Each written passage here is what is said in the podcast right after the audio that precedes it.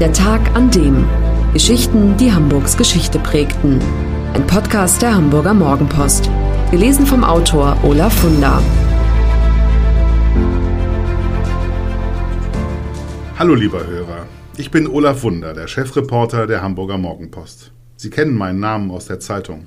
Jeden Sonnabend erzähle ich in meiner Reihe Der Tag an dem von wichtigen historischen Ereignissen der Hamburger Stadtgeschichte.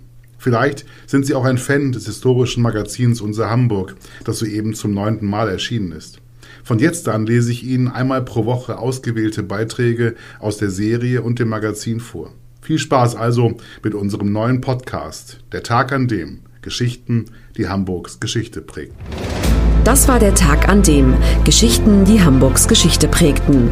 Eine neue Folge lesen Sie jeden Sonnabend in Ihrer Mopo und hören wöchentlich einen neuen Podcast. Noch mehr Historisches aus Hamburg, wie zum Beispiel das Buch zu dieser Serie oder die Magazine Unser Hamburg, finden Sie auch online in unserem Mopo-Shop unter www.mopo-shop.de.